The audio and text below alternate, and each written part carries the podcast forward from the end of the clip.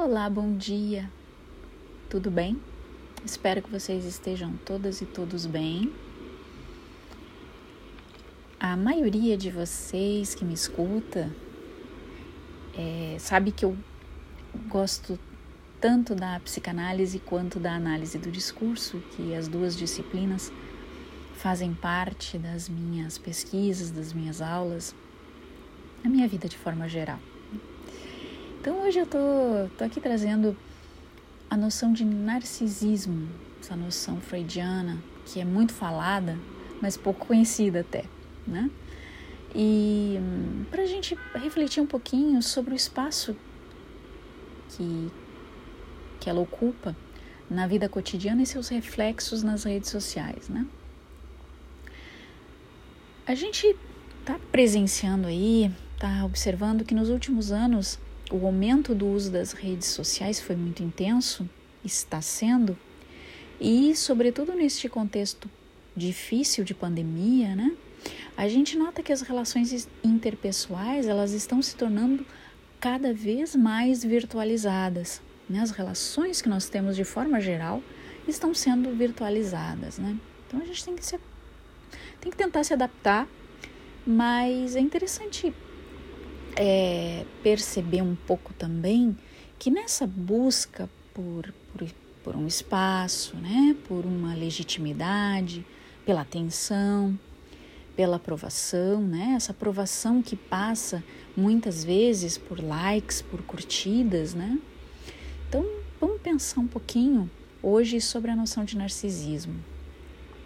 Essa reflexão que eu estou propondo para vocês, ela reflete, ela repousa precisamente em três elementos: o lugar que ocupam as interações nas redes sociais, o limite entre manifestações narcísicas em busca de aprovação e o, o poder que nós damos, né? o poder que é dado ao olhar do outro sobre nós mesmos. Né? Qual é o poder que nós estamos dando ao outro? Mas vamos então começar né, pela falar um pouquinho da noção de, né, pelo conceito de narcisismo, né? Que foi desenvolvido por Sigmund Freud em 1914, mas ele foi proposto a partir da mitologia grega, pelo poeta romano Ovídio.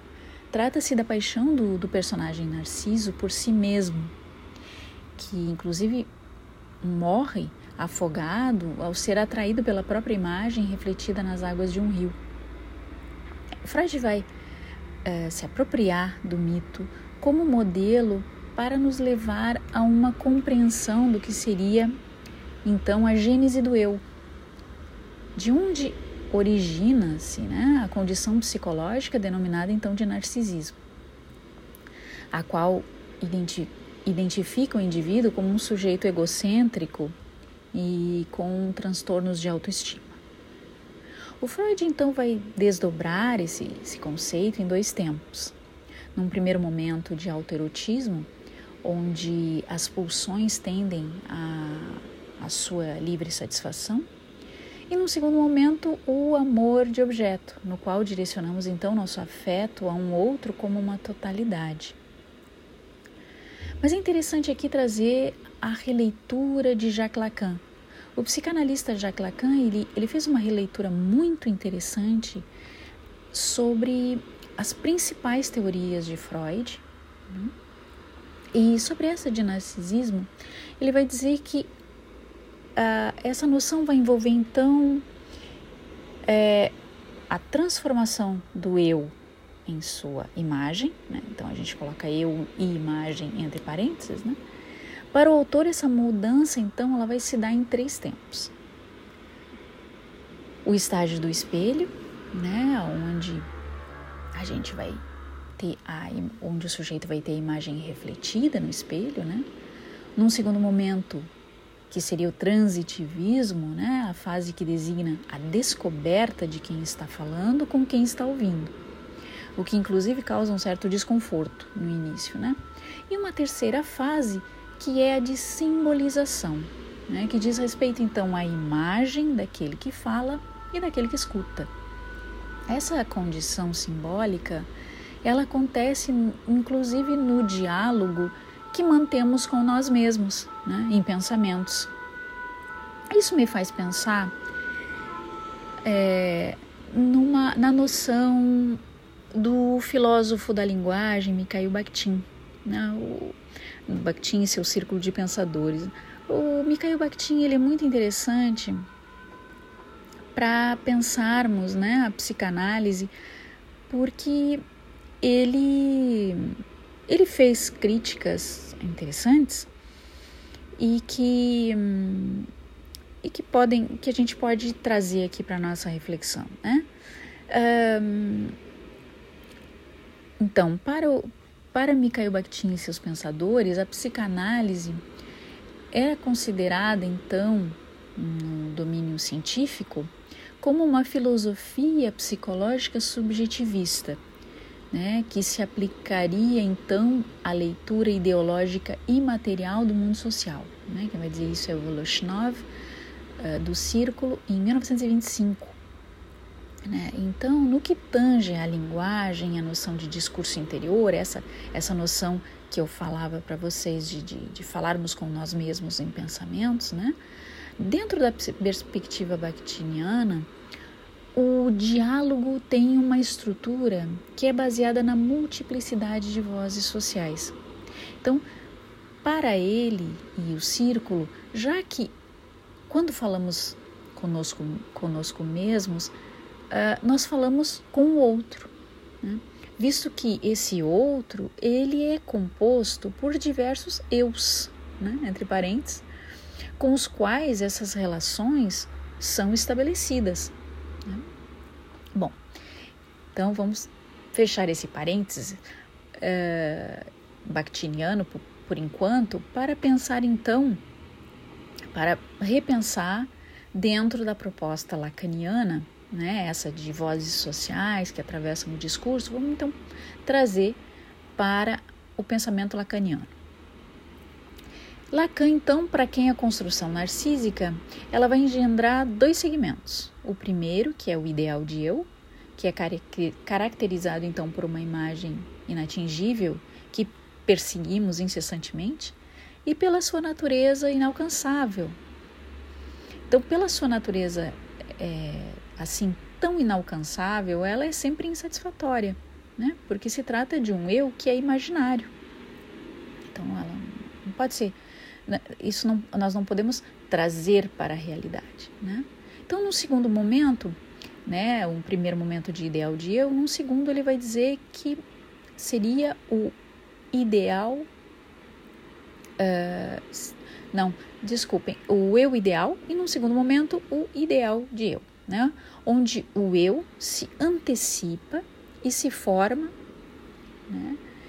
E hum, esse ideal de eu, né, é, eles, eles são fazem parte de ideais simbólicos, né, de independência, de reconhecimento, para a gente citar alguns pontos.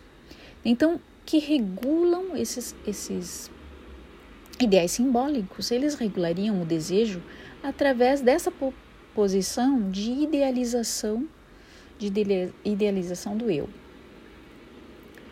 O uso que é feito né, para trazer para a nossa problemática do uso das redes sociais, né, o uso que é feito da imagem de si nas redes sociais, ainda que frequentemente narcísica, né, quando a gente vê aquele vê exemplos de uma abundância de, de fotos de si mesmos, de si mesmas, em selfies e, e situações do cotidiano, né? Ela muitas vezes evidencia essa busca pela aceitação, né? O reconhecimento como ideal simbólico, ele alimenta a procura incessante por uma perfeição ilusória, né? seja estética ou seja de status social ou tudo junto, né? Que vai levando o indivíduo muitas vezes, na maioria das vezes, à frustração.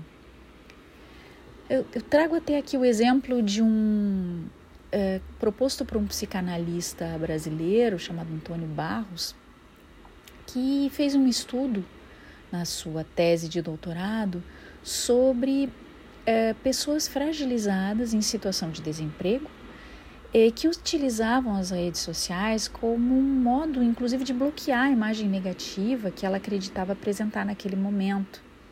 Então, para isso, ela selecionava apenas aquilo que pudesse fazer participar da encenação de um gozo imagético, né, de uma imagem ideal, mostrando somente fatos que validassem a sua vontade de ser, tomando uh, tomando-se né, como, como importante, como especial dentro daquele contexto, escondendo tudo aquilo que pudesse desmentir essa realidade social criada por ela mesma. Né? E principalmente excluindo com isso o sofrimento que estaria ligado a esta situação, né? Nesse, nesse exemplo do, da condição de desempregado ou desempregada, né? Então, por fim, é, as ilusões criadas pelas redes sociais, elas fazem parte de, de um meio ideal que é construído socialmente, né? Isso então vai uh, corroborar com o pensamento bakhtiniano de que nós não temos uma, um ponto de vista sobre nós mesmos de fora. Não. E, e de que não há uma apropriação da própria imagem, né? da, da própria imagem interior do sujeito. Né? E ele vai e ele vai dizer uma uma frase que eu acho bastante interessante para nossa reflexão e eu termino com ela, que é a seguinte: abre aspas. Dos meus olhos olham olhos alheios. Fecha aspas. E essa frase ela está no, no livro uh, de Mikhail Bakhtin, O Homem ao Espelho, Apontamentos dos Anos 40. Bom, é, eu vou deixando vocês com essa reflexão, sabendo que as ideias que eu apresentei são partes de um todo, né? mas que eu, eu coloco para um debate. Sintam-se à vontade para que debatamos e possamos conversar sobre. Um grande abraço para todas e todos. Espero que tenham um ótimo dia. Tchau, tchau.